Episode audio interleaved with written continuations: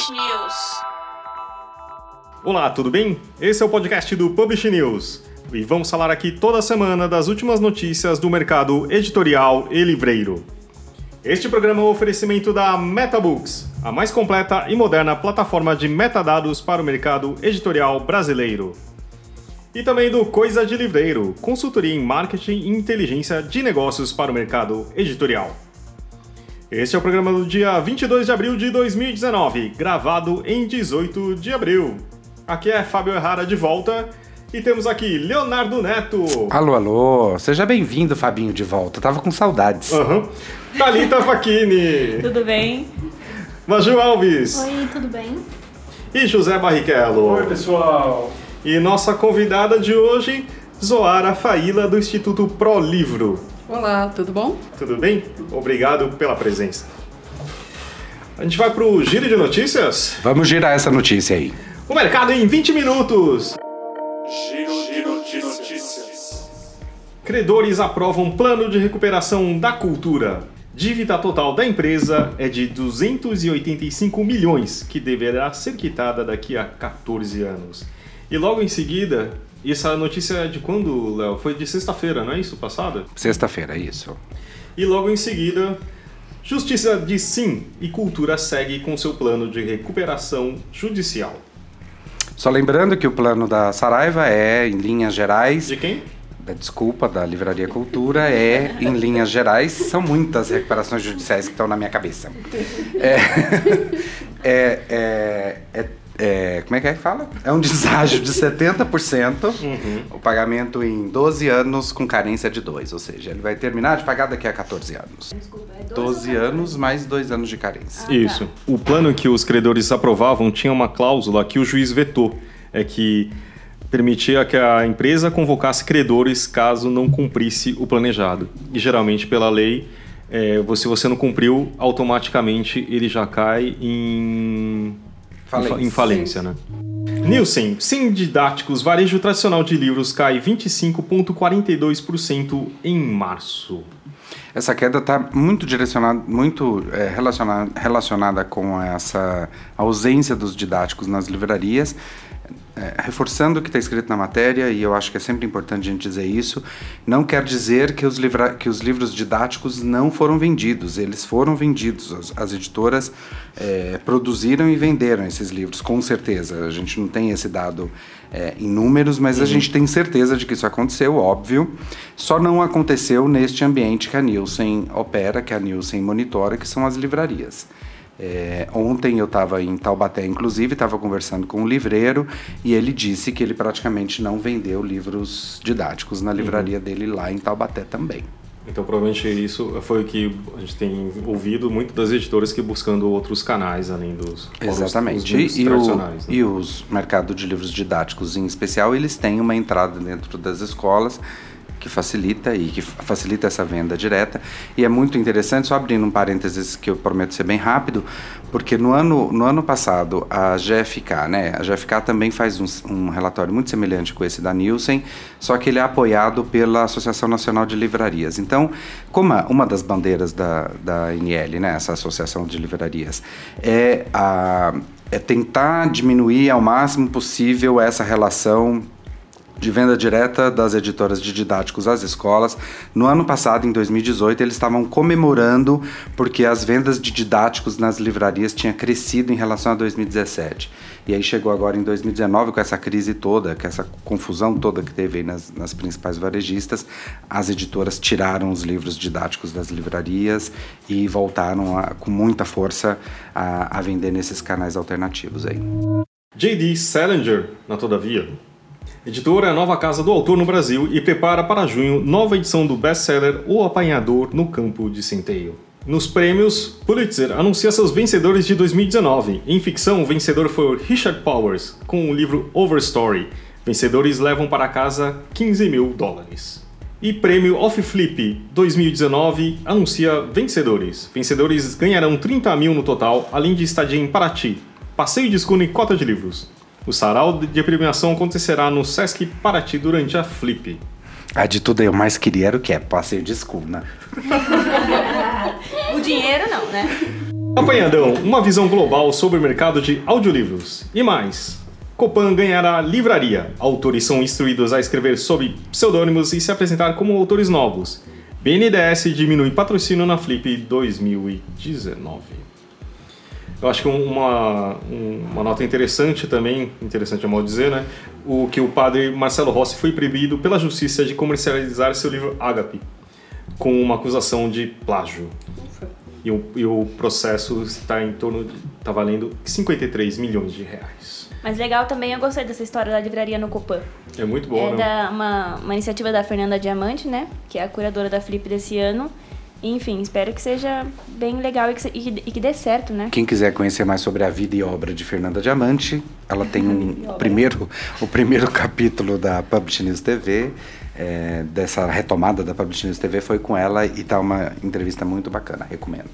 É, e sobre essa visão global do mercado de, audioli- de audiolivros, foi apresentado uma, uma palestra né, na, na Feira do Livro Infantil de Bolonha, onde falaram sobre os, os dados globais de, de audiolivros para ajudar a compreender o tamanho desse mercado. Porque, enfim, a maioria das feiras internacionais só se fala de audiolivros, a gente está vendo que esse mercado está crescendo, e eles apresentaram um estudo ah, claro que ainda é inconclusivo, porque cada mercado tem o seu jeito de crescer ainda, porque, enfim, é um mercado que está no começo.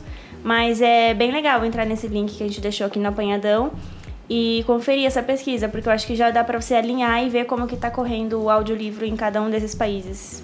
É, alguns dados é que os Estados Unidos têm um, um gasto estimado em 2,5 bilhões de dólares ah, em consumo em audiolivro. Na Europa, cerca de 500 milhões. E na China, cerca de 470 milhões já nesse mercado. Então já Se você parar para pensar, né, 2,5 mil bilhões de dólares é o tamanho do mercado inteiro do livro.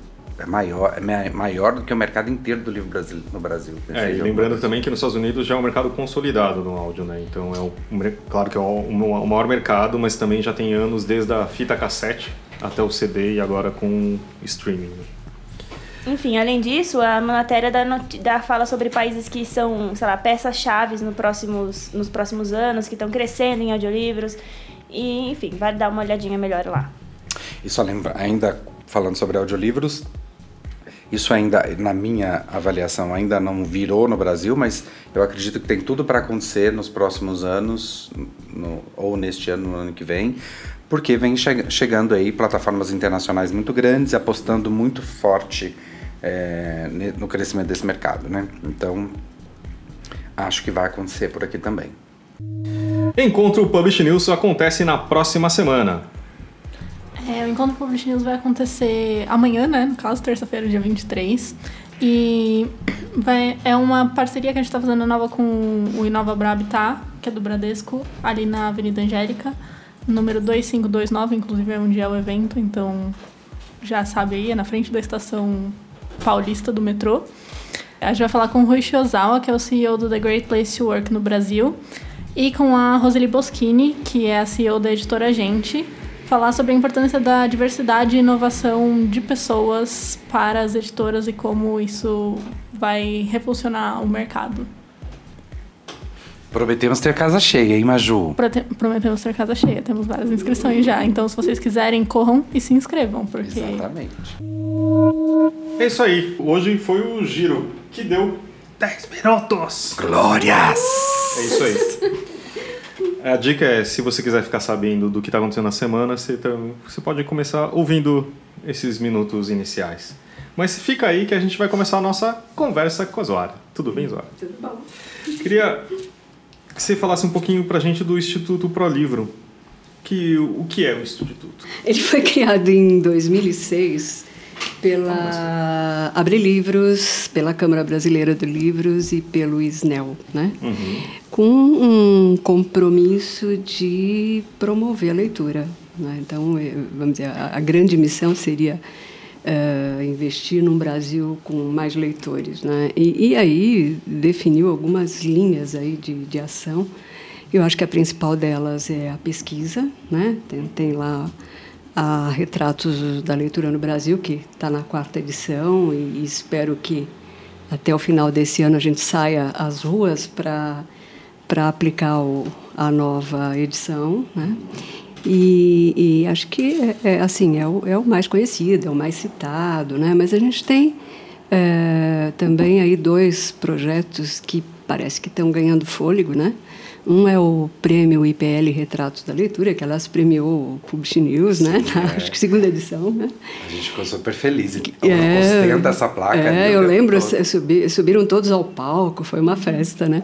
Mas, mas eu acho que a importância dele é, é olhar para os projetos que estão acontecendo aí pelo Brasil, né? Mapear projetos de fomento à leitura em quatro categorias. Uma delas é a mídia, que às vezes fica meio esquecida como formador de leitores, né? Como aquele que promove a leitura, a, a própria cadeia produtiva do livro, né? quem está investindo aí na promoção de leitor, é, a, o terceiro setor, aí, as OSCs e, e, bibliotecas. Então a gente olha para essas quatro categorias e, e, e busca ali quem é que está com projetos inovadores ou de é, assim com mais impactos realmente na promoção de leitores, né? Então a gente vai para a quarta edição e onde é que estão esses projetos, né? Aí é o outro projeto do, do, do IPL que também acho que é bacana, que é a plataforma Pro Livro, né? Então lá a gente tem um mapeamento de projetos que acontece pelo Brasil. A gente está com mais de 600 projetos mapeados, né? E ali se tem biblioteca, sempre sobre o tema, formação leitora, e notícias. A gente adora repicar as notícias suas, porque são ótimas, mas a gente também tem algumas próprias, né? Então, é, é, é um espaço, assim, um, um, um, acho que uma plataforma voltada para quem está aí é, militando na formação leitora, né? Então, e, e agora, né, o, o, o mais novo lançamento no ar, né? Que também está dentro desse eixo uh, estudos e, e pesquisa, que é o, a pesquisa em bibliotecas escolares. O que, que é que vocês quiseram mapear quando propuseram essa, essa nova pesquisa, Zoara? O que, que é que estava no escopo dessa pesquisa? O que está no escopo dessa pesquisa? Pois é, é, é com o, o PNBE, né, de, acho que foi 2014, 2015, que, ele, que esse programa, que é um programa de distribuição de livros para as bibliotecas escolares, né, ele deixou de acontecer. E, e como a gente tem por trás as editoras né, de, de, de, livros aí, a gente tem as entidades do livro, quer dizer, é, é, sem dúvida isso preocupou muito né, toda, toda a cadeia. E, e os argumentos para a interrupção desses programas é, era do próprio Ministério, era de que os livros ficavam nas caixas, né? Então, ou em algum um estoque, em algum espaço, e não estavam sendo lidos, né? é, é um tiro no pé. Né? Então, por, ao invés de se perguntar por que, que os livros estão na, nas caixas, né? Então, ah, vamos parar com o programa. Porque Talvez tirá-los da caixa seja um passo importante é. É, do que o que se uma parte está errada, vamos acabar com tudo. Pois é, que é o jogar a bacia com o nenê dentro, né? Mas, Mas então eu acho que, que, eu acho que, acho que uma motivação importante foi essa, né? Uh, então, vamos mostrar que, de fato, né, você tirar o livro da caixa e possibilitar que ele seja lido, enfim, num espaço exclusivo ou especial para isso, que seria uma biblioteca escolar, né, que impacto isso tem na aprendizagem, que importância isso tem. Né? Então, vamos inverter né, essa, essa lógica. Né? E, e também especialistas uh, uh, entendem que não basta você distribuir livros, né? Então acho que você tem muito argumento que vai por aí também. É, de fato, né? Se você distribui ele fica na caixa, ou ele está lá numa estante, mesmo que ele não esteja na caixa, se ele está bonitinho lá guardadinho dentro da estante, numa estante, é, isso também não está contribuindo para a formação de leitores, para acesso ao conhecimento, né? Então, uh, se discute muito uh, como é que tem que ser esse espaço, o que, que tem que acontecer nesse espaço para que de fato esse livro seja lido, para que ele seja né, é, é, um, um, um, momento de aprendizagem, para que você desenvolva ali atividades curriculares contemplando né, esse, esse objeto livro. Né? Então, acho que a, a, a motivação passou por aí. Né? E aí vocês contrataram o INSPER, que é o Instituto de Pesquisa, para fazer esse, esse levantamento. Isso, é. Você consegue falar um pouquinho da metodologia, de como é que é que eles apuraram esses Isso. resultados? Deixa eu te falar um pouquinho sobre o, o como é que a gente chegou ao, à pesquisa, né? Ela é, é um questionário de mais de 60 questões. Né? A gente conseguiu, a, teve aí a contribuição do INSPER, mas a gente fez pesquisas também, tem uh, estudos aí da Universidade de Minas Gerais sobre parâmetros para a biblioteca, fomos atrás de uma pesquisa em Portugal, o próprio MEC tem. Então, a gente, uh, na verdade, teve como referência várias fontes aí de outras pesquisas para pensar o que, que você vai perguntar dentro da escola, né? para saber se essa biblioteca realmente cria impactos. Né? E, e, e, o legal é que a gente, uh, nessas uh, 60 questões que a gente uh, entrevista o dirigente, o, o, professor, um professor de português, né? E, e, o responsável pela biblioteca, que muito, muitos poucos são bibliotecários, né? Então você tem lá professor adaptado, professor de português voluntário, né? Então eles, eles, os três respondem perguntas, algumas especiais, outras parecidas, porque também é legal a gente comparar os diferentes olhares, né, sobre sobre aquela biblioteca e sobre a importância da biblioteca para cada um desses atores, né? Então isso também é, é, traz é, informações interessantes, né? Mas é, a gente vai ter do, duas leituras da pesquisa. Uma que é a do INSPER, né, que nos ajudou em toda essa concepção, mas a gente contratou também um outro instituto para aplicar em campo, que é o OP Sociais, né? Então eles, uh, a gente, eles conseguiram uh, visitar, entrevistar quase 500 escolas, né? E, e, e, como eu falei, a gente vai, vai ter duas leituras da pesquisa. Uma que seria conseguir fazer essa relação do resultado uh, em avaliações do IDEB, SAEB, em português e matemática. Então, nós cruzamos, correlacionamos esses resultados com as respostas. Né? Então, aquela escola que onde a biblioteca é um espaço exclusivo, isso cria alguma diferença?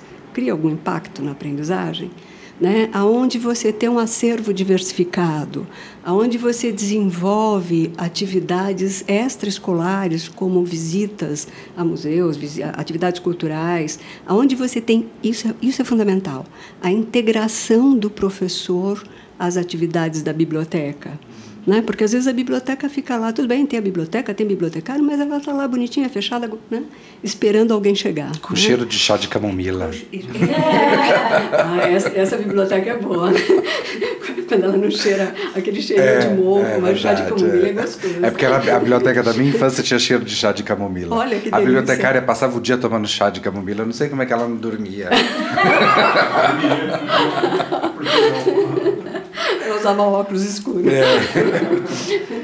Mas, Mas olha, é, uhum. é, e vocês conseguiram ter algum essa visão a respeito disso? Por uhum, exemplo, a, uhum. a, gente fez vários, vários questionamentos, na verdade, né? Se faz diferença ou não, a inclusão ou não. O que, que vocês conseguiram aferir?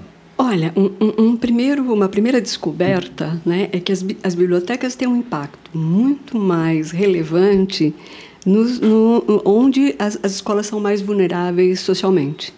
Né? Acho que a importância do INSPER é conseguir fazer essas leituras. Então, eles conseguem olhar né, a, a, fazer essa essa socioeconômico é, essa, essa, essa, leitura socio, né, do socioeconômico para verificar né, é, qual escola tem mais porque podem dizer não mas vocês têm um melhor resultado porque os pais leem porque uhum. a situação socioeconômica deles é melhor o pai tem um nível superior né, então eles, eles eles eles fazem essa leitura dos, das dois dos dois espectros dos dois estratos né e, e, e, o que é legal, a biblioteca aberta, a biblioteca que, que tem lá um responsável, ela tem um impacto muito maior nos resultados das provas né, de português eh, do que as escolas que estão dentro de um, um extrato social eh, melhor, as, o que eles chamam de menos vulneráveis. Né?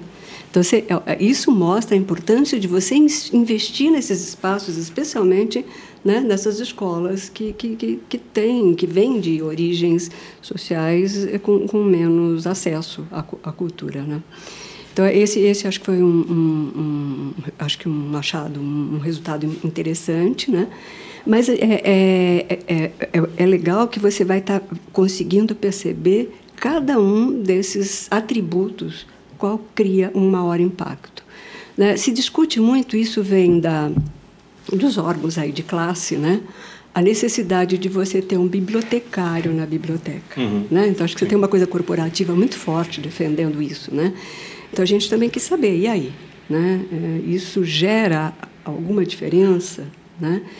É, apesar da gente ter um número pequeno de escolas onde tem bibliotecário, eu até tenho aqui os dados do MEC, né? Eu vou fazer um parênteses, né?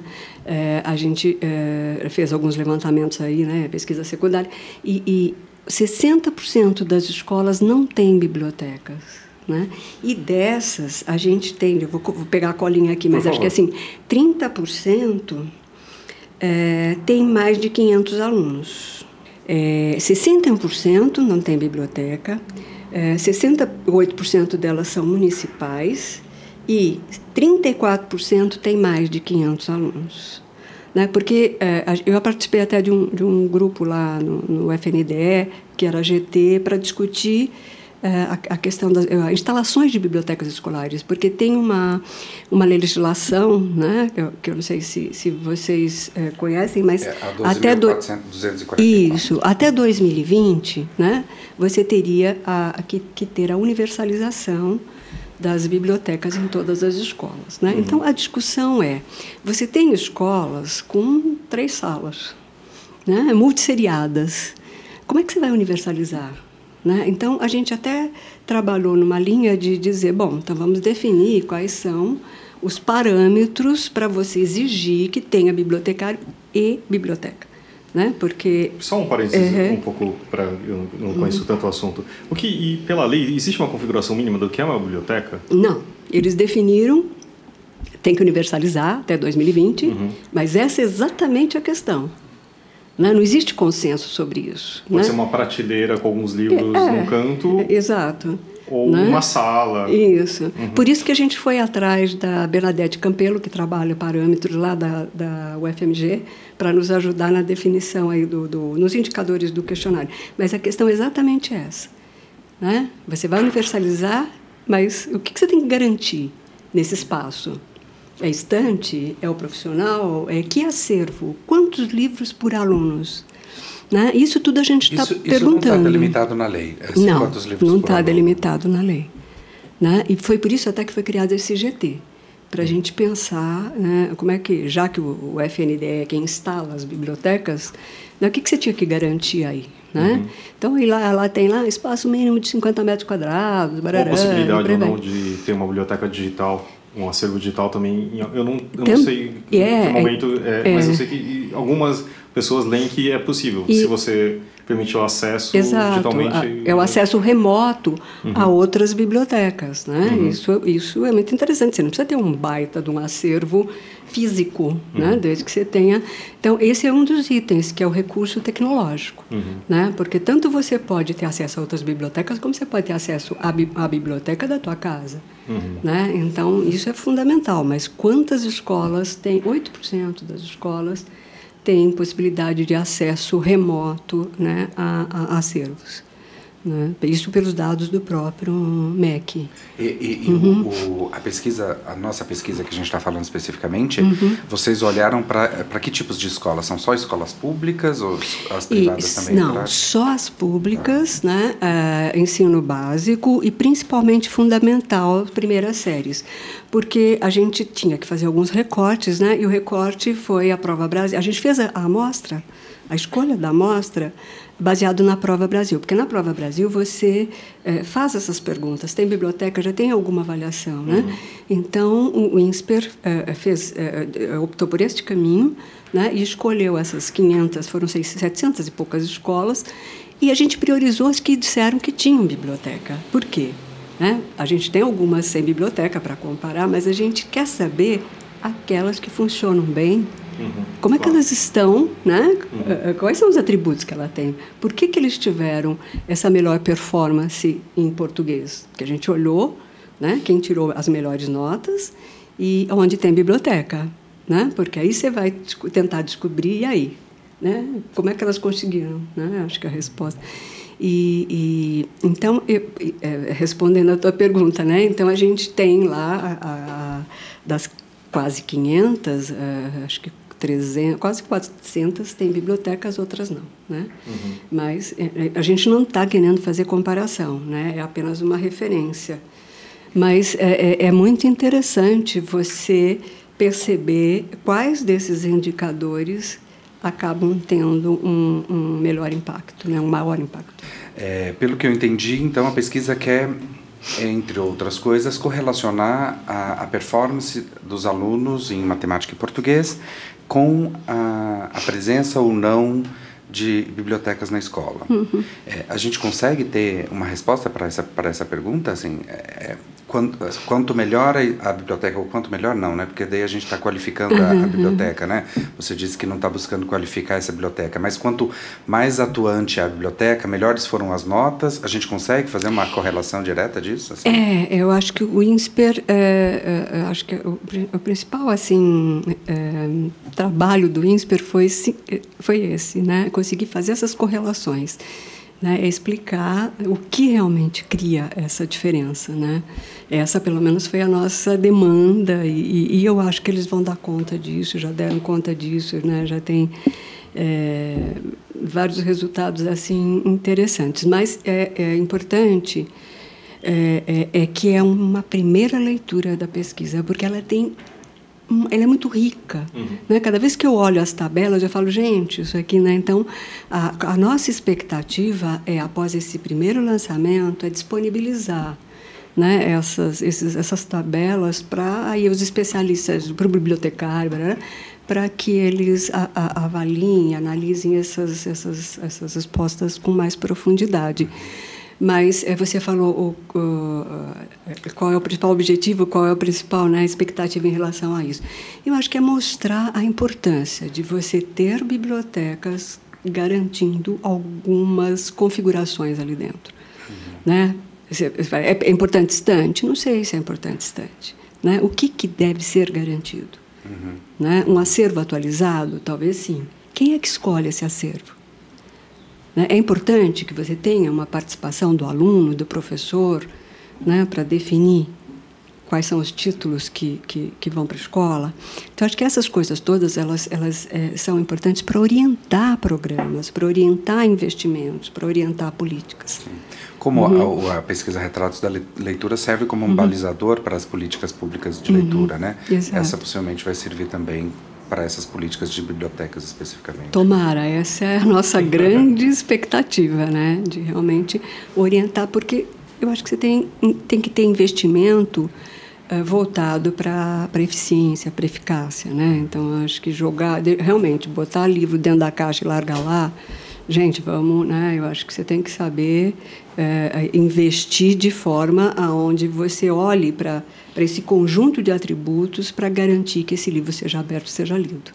Né? Eu diria que a gente tem que garantir é o acesso ao livro, uhum. né? Esse livro tem que chegar às mãos dessas crianças. Né? E, e, há como como há na, na Retratos da Leitura é, uma, uma previsão de uhum. repetir essa pesquisa daqui a, daqui a um tempo para ver como a coisa se evoluiu eu, é, é, ela, é, eu vejo a Retratos da Leitura, ela mede o comportamento leitor do brasileiro e é importante que ela seja periódica, porque aí você vai olhando esses movimentos. No começo vocês estavam falando né, das novas plataformas, do audiolivro, eu aqui estava pensando, isso tem que entrar na próxima pesquisa. Né?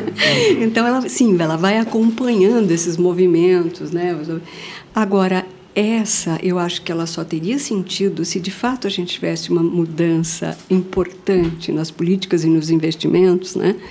É, para depois a gente voltar. E, então, acho que ela não pode ser periódica, né? Eu acho que ela tem que acontecer a, a, a partir do momento em que você tenha mudanças nas políticas e nos programas, né? Para a gente olhar os impactos. Mas eu acho que tem que ser, se a gente olhar para a política, eu acho que a gente não é só a política voltada para o livro eu acho que a gente tem que estar tá olhando para as políticas voltadas para a formação leitora também, né? Eu acho que elas têm que caminhar junto. Uhum. É, eu fico imaginando que uma biblioteca pública é, de uma escola deva, evidentemente, estar atrelada a um, a um plano pedagógico dessa, dessa escola, que está ligado, então, no, no, no, no trabalho dos professores, mas não só de fornecer a literatura básica, mas a literatura ampliada também, de determinados assuntos, né? Eu fico pensando que com o digital isso é muito, seria muito mais simples de se fazer, dada a, a, a possibilidade da gente.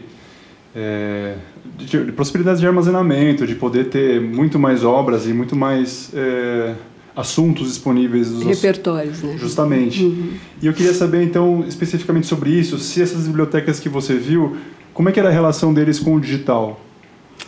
Então, uh, a gente levantou como é que elas estão equipadas e acesso à internet, né?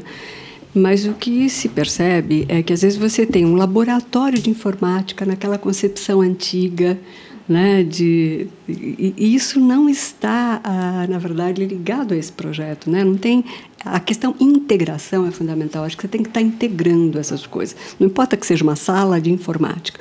O importante é que ela esteja integrada a um projeto de formação leitora e de pesquisa. Uhum. Né? Eu acho que isso que você está falando. Uma coisa é a leitura de literatura, a outra é você usar né, é, é, o acesso às bibliotecas, né, aí físicas ou digitais, como uma forma de acesso ao conhecimento, ah, né, saindo daquela, da, da, da, aprofundando o conhecimento que o professor está passando. Quer dizer, acho que uhum. isso é fundamental. Né? Você formar esse aluno ou despertar nesse aluno vamos falar essa curiosidade, vai, mas esse, essa curiosidade, esse desejo, né, esse interesse de buscar por ele mesmo, isso que eu chamei de autonomia e protagonismo, uhum. né, dele sair daquele livro didático que está ali e aprofundar aquele assunto de interesse uhum. dele, né, usando essa biblioteca física digital, eu acho que eh, se a gente for, for esperar esse recurso tecnológico em todas as escolas, a gente vai, vai ter várias gerações aí sem acesso. Isoara, só uhum. pegando uma carona nessa pergunta uhum. do, do Zé, é, eu me, me recordei de uma matéria que a gente deu, até fui resgatar ela aqui, em, em julho de 2018 quando a prefeitura de Manaus anunciava que eles estavam é, eles tinham contratado a plataforma da Árvore de Livros, né, que é, uhum, nada mais é do uhum. que uma biblioteca digital, digital, e eles estavam garantindo acesso à Árvore de Livros é, para 50 mil estudantes é, a Árvore tem 10 mil títulos e 250 editoras disponíveis na plataforma. Então, assim, foram é, 50 mil estudantes que passaram a ter acesso ali pelos seus próprios celulares ou, uhum. ou qual o dispositivo que ele quisesse acessar. É, a, a, prefeitura, inclusive, tem até a cifra aqui, né? Gastou 1 milhão e 700 mil reais para poder fazer esse, esse contrato com a árvore de livros. Na, na pesquisa a gente leva em consideração, e é uma pergunta meio que de, ignor, de ignorante também, uhum. isso aqui pode ser considerado uma, uma, uma é uma, uma, biblioteca na, nos parâmetros da lei, uh, aquela lei que, que estabelece como meta até, do, até o ano que vem, né, todas as, as, as é. escolas terem uma uhum. biblioteca? É, não é considerado uma biblioteca, mas eu acho que deveria. Né? A, a questão é, como é se as escolas, é, é, muitas delas não têm nem internet. Né? Você tem, acho que 80% das escolas rurais não têm biblioteca e nem acesso à internet. Né? Quando você olha esse conjunto de 180 mil escolas, né? É, você tem aí várias com, como eu falei lá, com até 150 alunos, uma, duas salas, né? É, em quilombolas. Em, então, é, é, é, eu acho que universalizar né? é um, realmente é uma utopia. Quer dizer, eu acho que o que você tem que, que pensar é, e, e, acho que isso, a gente avançou um pouco nisso, é quais são as escolas que têm que ter biblioteca, essa biblioteca com tudo, o físico e o digital, a árvore de livros ou outras formas, porque aí você amplia teu acervo, né? Se você tem lá mil títulos, você passa a ter, como você falou, quanto mais? 200, 10 né? mil então, acho que você, você, amplia muito, quer dizer, ótimo, mas aí quais são as escolas né, que, que, que teriam uma exigência de ter isso, e aí MEC, FNDE, tem que garantir isso nas suas instalações ou reformas ou o que for. Né? Agora, tem muitas outras que, que não tem nem banheiro, né?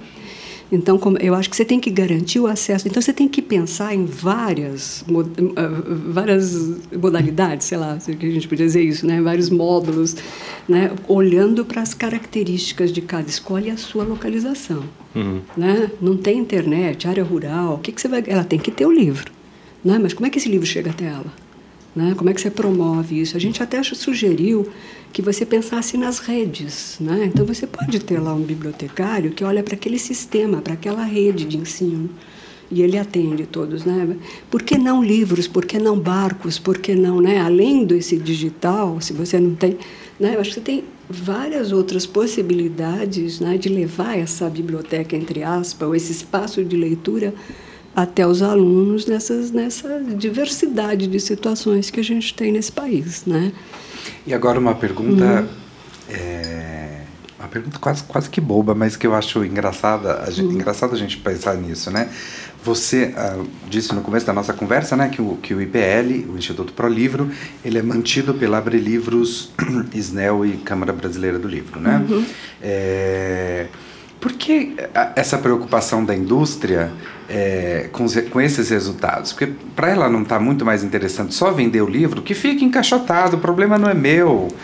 O problema é nosso, sim, né, Zoara? Eu, eu, eu sempre digo que se você não para a cadeia para as entidades, né? se você não pensar na formação do leitor, né? você tem um mercado extremamente reduzido. Você está brigando pelos mesmos consumidores de livros. Né? Se você investe, né? quando você olha para alguém de marketing, ele quer criar novos eh, eh, consumidores daquele produto. Né? Então, quando você olha para o livro, é isso. Ou você forma novos leitores, ou você está dando um tiro no pé. Né? Hoje você já tem uma disputa aí dos mesmos leitores. Então você tem que. O investimento da cadeia produtiva nisso é imensa. Né? Porque ele tem que eh, buscar novos títulos, quer dizer, o- o- a tiragem hoje é pequena. Né? Então o custo disso é muito alto. Quer dizer, gente, vamos investir na formação de leitor. É, essa é a única forma de você realmente estar investindo na cadeia produtiva. Né? O futuro dela, o futuro do livro está na formação do leitor.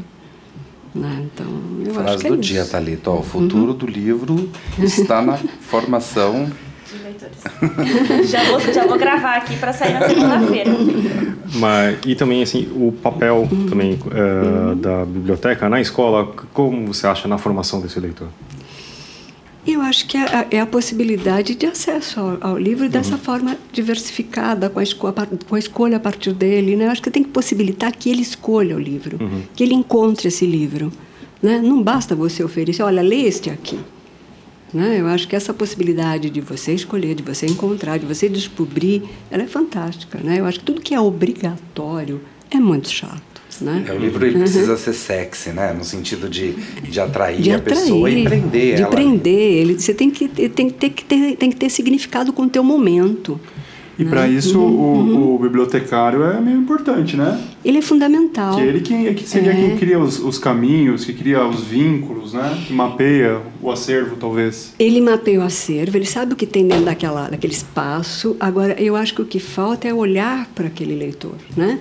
Eu acho que o que seria muito legal se ele conseguisse captar o que que esse garoto gosta o que que eu vou indicar para ele esse encontro né, desse estudante, dessa criança, desse jovem com aquele livro. Eu acho que a mediação dele, né, essa possibilidade de fazer esse encontro, né, qual é o livro que eu vou né, é, apresentar para ele que vai fazer isso, né, que ele vai seduzir, né, que ele vai gostar, que ele vai ler até o fim.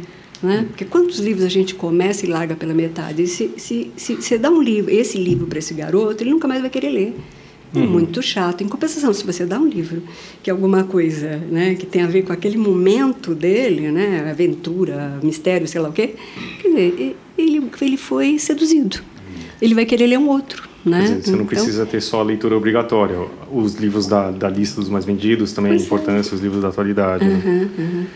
É, as séries todas, quer dizer, eu acho que você tem que ter essa possibilidade, da, a biblioteca tem que ter a cara dessa escola, desses alunos, desses professores, né? E Zoara, a gente já fez essa pergunta aqui numa outra mesa, uma outra configuração de mesa, então Uhum. todo mundo aqui já respondeu, menos você. E a Jo, a gente vai, a Jo Ribes está aqui conosco, ela também vai responder. Você viu que eu tava Não, mas é uma pergunta afetiva, você vai conseguir responder. Da mesma forma que eu contei que a minha biblioteca da infância, né? Não era nem da infância, era da adolescência. Era uma biblioteca muito grande, que eu, eu, eu sou de Goiânia, né? E eu morava perto do campus da universidade. Então eu frequentava muito a biblioteca da universidade desde criança. E para mim aquela, aquele, aquele lugar que era muito grande, assim, e tinha aquele cheiro de chá de camomila, é a minha biblioteca é, afetiva, assim. É, Uhum. Eu, eu- e quando eu falo do chá de, de camomila, não nem relaciono isso com sono. Para mim, era o cheiro da, daquele lugar, era aquele cheiro. É, Você lembra, assim, qual era a sua biblioteca da infância, da adolescência? Eu amava a biblioteca, né? Porque é, e, e é engraçado porque eu pegava os livros que anti- antigamente, né? Você tinha na, na minha geração você tinha aquelas fichinhas do livro. e Na minha também. É, também tinha quem tinha lido, né? E assim coisas. E eu amava olhar, que já tinha sido muito lido num dia muito louco isso, né? E às vezes quem tinha feito anotação, mas é, eu, eu eu fico pensando qual, né? Eu, eu, eu mudei tanto. Meu pai, assim, eu tinha 15 anos e tinha mudado 20 vezes. Então é difícil eu, eu, ter um espaço que era aquele da minha infância. Então eu tive muitas bibliotecas, mas toda escola, todo lugar que eu ia, a biblioteca, né? Era, mas é, é engraçado porque eu olhava, eu olhava lá a, a, a, as orelhas. Na, na minha época, eh, eh, ver coisas sobre sexo, ler, eh, né, saber, era, era super, né, era super censurado, né. Então eu ia atrás dos livros que me ensinavam alguma coisa, né. Então eu lembro disso, eu, eu tinha, ah, Cassandra Rios, nem sei se existe, mas, mas tinha umas coisas assim, né. Jorge Amado, meu Deus, Jorge Amado era, né, então é engraçado isso, né, mas um, uma das, das minhas, meus interesses em buscar os livros nas estantes era ver se tinha alguma coisa escondida que me interessava. né? Ai, que maravilha. Mas meu pai era maluco, né? Ele me deu, com 15 anos, ele me deu Castelo para ler, Kafka. Né? E, e, e para mim aquilo era um desafio e era uma coisa super complicada, porque eu não conseguia sair do, do primeiro capítulo e não era nem porque eu não entendia, porque aquilo me trazia uma angústia, né? Aquela coisa assim que você não conseguia entrar no castelo, não conseguia entrar no castelo, aquela coisa, né? Você já você jovem, né? Essa coisa era angustiante, você não conseguir sair daquele lugar, né? Então isso ficou. Eu, eu fiquei, hoje eu estava pensando até. Falei, gente, como a gente está vivendo isso nesse momento, né? Essa coisa do um castelo que ninguém consegue, né? Mas é, então tinha, meu pai trazia uns livros assim muito malucos para minha idade, né?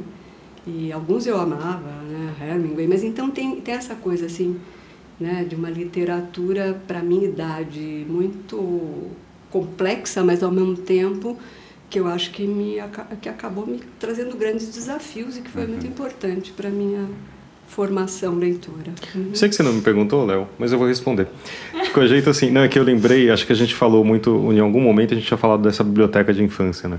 É porque em algum momento A gente- do passado a gente fez a essa gente- rodada é. para todo mundo aqui. Mas é que eu lembrei de, assim, eu estudava primeiro no. Ah, no- vou ter que falar como velho. Na, no primário, era um, eu estudava num colégio de bairro. Então, assim, não existia biblioteca, ou, ou algo parecido. E aí eu fui, quando eu entrei no ginásio, no fundamental agora, é isso? Eu, desculpa. No ginásio e tal. Aí eu fui para um colégio maior. Era um, um colégio aqui de São Paulo muito bom. E eu vi a primeira vez a biblioteca, eu achei a coisa mais incrível do mundo. Só que era o lugar mais vazio ao mesmo tempo. Né? Assim, eu achava incrível. Já era vazio. Já era vazio, entendeu? Então não é, é assim, era interessante porque era um oásis particular, né? Porque silêncio absoluto. silêncio absoluto porque não tinha ninguém. E aí, só que eu fico pensando também assim, ah, do da, da ideia, acho que de- era de uma bibliotecária de antes, né? Que acho que a biblioteca, a bibliotecária, acho que tem se reinventado muito desde então. Porque eu tinha até medo de entrar lá, porque tinha aquela pessoa severa, olhando assim, tipo, sempre esperando. Tomando se- chá de camomila. Eu acho que não tinha isso. Essa, né? sabe que essa bibliotecária ela não era severa, ela era simpaticíssima. Era uma senhora baixotinha, gordinha assim, é, super simpática e ajudava a gente em qualquer coisa. E eu era um moleque numa, univers- numa biblioteca universitária, né? Tava muito óbvio que eu não era daquele ambiente ali. Mas ela atendia, me atendia a mim, os meus irmãos. É, numa, numa, numa alegria, sabe? numa felicidade. acolhimento. Por isso é que o chá de, de camomila não é uma coisa ruim para É, mim. não, um assim, cheiro é- afetivo, É um né? cheiro bom. Então, mas eu lembro dessa aí dessa biblioteca exatamente dessa sensação que eu podia ter acesso àqueles livros que em casa não tinham poucos, é, era não tinha muito acesso, sabe? Né? Não era- meus pais não, não- nunca foram tão leitores e tal. E aquilo vi- parecia um mundo incrível. E quando abriu a, o Centro Cultural Vergueira, é Centro Cultural São Paulo hoje em dia, né? Aí sim, eu falei, meu Deus, o mundo pode ser tudo, né? E eu lembro que ficava horas naquelas procurando aquelas estantes que eu nunca entendi a organização, inclusive até hoje, dessa biblioteca, mas tudo bem. Mas eu achei que realmente assim me lembrou isso, sabe, dessa escola, desse contato e realmente acho que quando eu tinha interesse em uma coisa, eu ia na biblioteca e eu poderia aprofundar. Era uma em- coisa misteriosa, né? É. Tinha aquela coisa assim de, né? Era muito bom. E Jô, quer contar pra gente aí da sua biblioteca da infância? Tem o microfone aí do teu lado. A biblioteca da minha escola, ela era sisuda, mas não era, porque ela tinha um piano. E em alguns momentos, a, a- a aula de música era dentro da biblioteca. E a nossa professora de música, ela, ela musicalizava é, é, algumas coisas de literatura, e isso me deixava encantada. Então, assim, eu não achava ruim estar lá. É lógico que não era todas as vezes que as aulas de música. é, é, a biblioteca e a aula de música era a mesma coisa, mas o fato de ter música na biblioteca me dava prazer de estar na biblioteca. E outra coisa que eu gostava era a maneira como a pessoa nos tratava quando a gente ia para lá. E o amor que ela tinha pelos livros. Então, esse fascínio da, da bibliotecária, da pessoa que estava lá pelos livros, nos dá, olha que legal, então vamos ver o que é que tem, ou o que é que não tem. E outra coisa também, eu lembro muito da minha mãe, é, quando saía e de repente voltava para casa com um livro novo para gente. Então, estou vendo a Zoara falar do pai dela e tal. Isso é uma coisa, né, mesmo que a pesquisa Retratos da Leitura falou, quanto a importância da, dos pais, da família, é, para o hábito leitor. Então, acho que tudo vai juntando. É uma bibliotecária que tem um, um chá de camomila e um sorriso largo né, para você, é, é a tua família que te estimulou, é chegar num lugar que tem uma, um piano dentro da biblioteca. Então, acho que essas coisas vão fazendo a gente ter amor pela leitura, né? Uhum. E só lembrando que esse programa vai ao ar segunda-feira, quando o evento já terá acabado. É. Então, assim, quem foi lá foi, quem não foi, não foi. Leia aqui e ouça a gente falando, né? Ah, Não, já que vai ser ago- quase agora, né, o evento, mas eu acho que, como você falou, a- o estudo vai estar disponível para o acesso de todo mundo, né? Onde- Isso, a gente vai disponibilizar na plataforma ProLivro e no site do, do IPL eh, to- toda a apresentação e, e- e a gente vai estar convidando especialistas da área para analisarem. Então, a gente espera também estar disponibilizando as análises. Né? Não sei se com a mesma brevidade, mas a pesquisa certamente vai rápido e aí a gente vai estar disponibilizando a- as, as análises. E essas análises podem estar reunidas no livro, como se faz com a retratos? Tomara a gente consiga um livro para olhar né, para as diferentes leituras aí dos resultados. Uhum. Ah, sim, o site do IPL é www.prolivro.org.br e a plataforma é plataforma Prolivro. Então tá bom, o link vai estar aqui na matéria.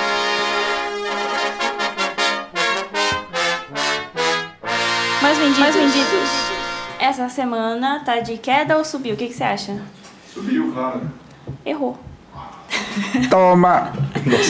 Essa semana é, teve que apresentou queda de 6%, mas as, as categorias de ficção e infanto-juvenil apresentaram um aumento. Ficção de 8% e infanto-juvenil de mais 3%. Aí o ranking geral meio que voltou na configuração de sempre, com a sutil arte de ligar o foda-se em primeiro lugar, o milagre da manhã em segundo e o poder oculto em terceiro. Mas se for comparar com a semana passada, ah, o livro da Anitta, que estava ali acho que em quarto lugar, caiu muito e foi parar lá no 16 Nossa, Ela não segurou. Eu Ela até não falava isso na matéria. É verdade. Será que ela vai empinar ou será que ela vai descer? Desceu. Ela ficou lá no 16 lugar, e, ma- mas o, o Lucas Neto, que estava ali um pouquinho atrás dela na semana passada, conseguiu se manter e na verdade até subiu. Apareceu agora essa semana em quarto lugar. o livro novo, né? O O Brincando livro com novo, Lucas Neto. Brincando com Lucas Neto. É, nas novidades da semana são só três. Ah, Infanto Juvenil tem o Pequeno Príncipe, da, da Autêntica. É o- essa lista de Infanto Juvenil já tem o Pequeno Príncipe, da HarperCollins.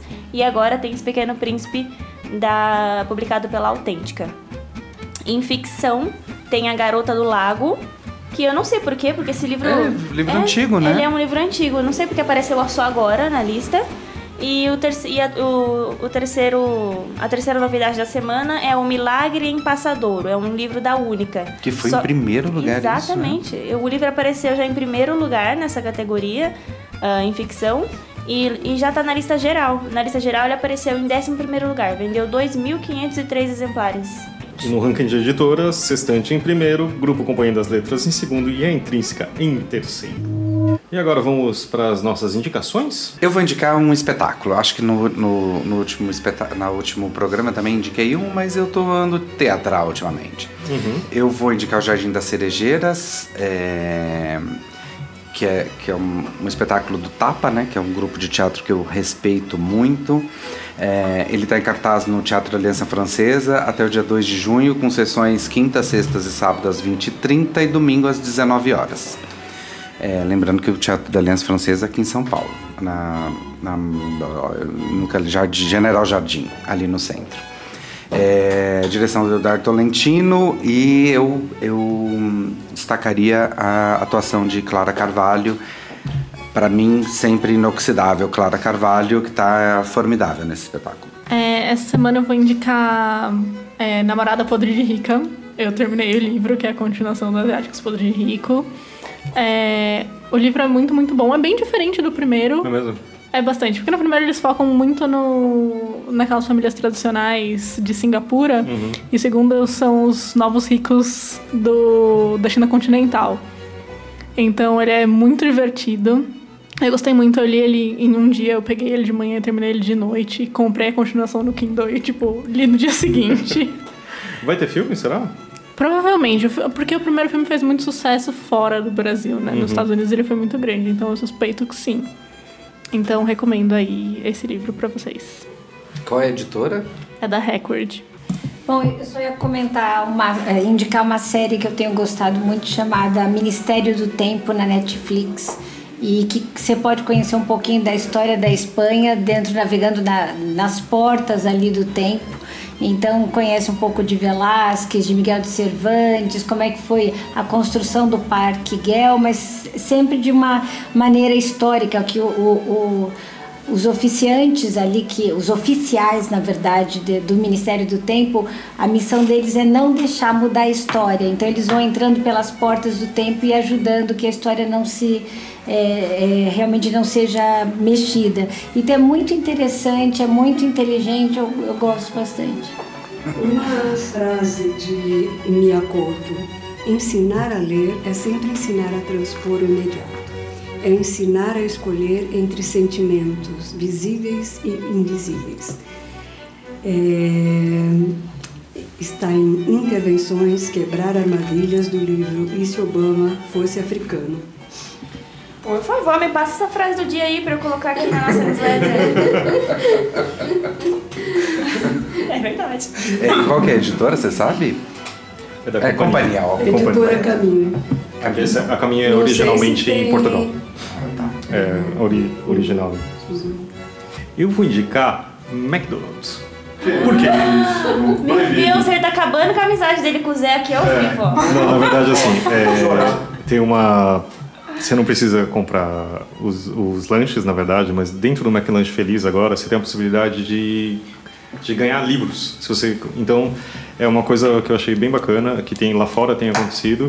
Ah, acho que já aconteceu uma vez, acho que a gente até mencionou aqui, se eu não me engano. É, foi? eu lembro que a primeira vez que eles fizeram isso no Brasil, eu fiz uma matéria grande, eu fui conversar com o pessoal do McDonald's, e aí recentemente a Lu, é, a Luciana, a Luciana Mello, que tá nossa companheira de mesa sempre aqui, que agora está de férias, ela participou, ela foi até o McDonald's e gravou para a Publish News TV. Ah, tá super legal. bonitinho. né? É, a campanha deles tem citação da pesquisa e citação do ProLivro. Ah, que legal. É, porque eles conversaram com a gente para desenvolver a campanha, então tem lá alguma- alguns dados da pesquisa. Ah, que bacana. Mas é, eu vi e eu achei muito, muito legal, assim, também. E quais os livros que o Jun tá lendo deles? Então, é do. Qual que era? É do. Cadê? É do Cascão. Eu não vou lembrar agora, mas é, é favorito. Papai, vamos ler o livro aqui da Mônica. Então, a gente. E cada, e cada volume tem dois, dois, dois, duas histórias, né? Uma, uma de frente e uma de verso. Uma de... Em vez de ter aquele brinquedinho de plástico que não vai durar uma semana, compra um livrinho que vai durar a vida, né? E também indicar um podcast, na verdade um episódio em específico. Tem um tem uma série, o podcast que mais tem é de mercado nerd, né? Então, mas um que eu gosto bastante chama Asterisco do Judão. E tem um último episódio que é o 161, foi uma conversa com o Daniel Lameira, nosso amigo. Quanta lameira. Acho que ele nunca deve ter ouvido isso, né? né, Daniel? E chama Bibliodiversidade com Daniel Lameira. Vale a pena dar uma ouvida que ele está comentando da editora nova e também do, da visão dele do mercado editorial. É muito bacana. Posso indicar um outro podcast também? Por favor. Eu tenho ouvido todos os dias pela manhã o Café da Manhã da Folha. É, é, para mim é uma, uma forma de você ter aquela opinião para aquela conversa rápida com o moço do Uber. Você- ali você consegue subsídio para isso, é ótimo. Muito bom. E é isso, gente. É isso aí. Foi bom, né? Muito bom, é ótimo. Queria agradecer a nossa convidada. Que convidadas, na foi verdade. Muito bom. E a gente aguarda aqui. né, Sempre, a gente sempre acompanha todo o trabalho de vocês. Eu admiro muito. E é isso aí. A gente vai se ver. O Zé ficou perguntando, né? Como que eu faço agora para terminar o programa, né? Na verdade é só falar assim, olha, gente, acabou. Tem um programa. Eu tenho uma coisa para falar antes de acabar.